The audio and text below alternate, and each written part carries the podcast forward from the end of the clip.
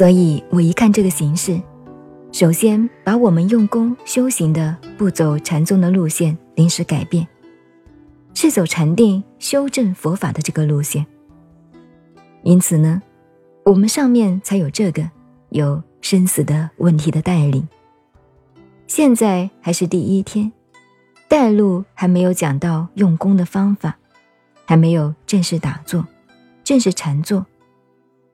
你们自己现在可以自由的盘腿用功，随便，不然我们姿势每个人都还要纠正过呢。上午我们讲到了这个生死、入胎、出胎，希望大家手边拿到这一本佛经，好好研究。我上午所介绍的这一本经典，是很粗枝大叶的大概介绍。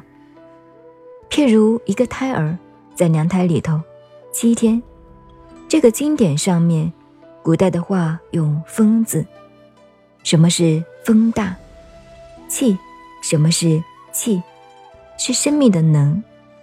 这个问题我们在研究。七天当中转动，为什么？成长，我们这个肉体出来。现在我们这个孩子已经生出来了，变成我了，变成你们大家了。我们共同都是妈妈生的。那么，佛说到死、入胎、出胎这一段，活到这一段没有太交代。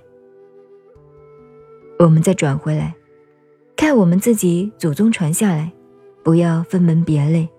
不要管它是佛家、道家，我们这个生命科学是整体的研究。由秦汉以后、汉唐以后这个阶段形成产生的所谓正统的道家，我这个话有骨头的哦。正统的道家，道家很乱，很乱。那么它根据易经、根据中国的医学等等而发展下来。也参合了佛法的修持方法，那么他讲生的这一段呢，正好弥补了佛说的生与死、活道的这一段。这个做生命研究是什么参考的呢？一个胎儿形成，胎儿在胎中一直出生，变成婴儿，变成孩子，还算是完整的生命。这个完整生命。在中国传统的文化里头，分为两个部分，一个叫先天，一个是后天。先天后天是两个名词，是个界限，画一条线。所谓先天，等于刚才提到过的，一个精虫同卵巢构成了一个人体的这个生命。精虫卵巢，是我们现在的话，根据医学的话。在佛经上呢，精虫就叫做男精，妈妈的女性的卵巢叫做女血，就精与血两个字代表。这两个字是代号。现在呢，科学分类叫男生的精虫和女性的卵巢，同我们的生命的本源三元合合构成了这个胎儿。在娘胎里头成长，还算是先天的。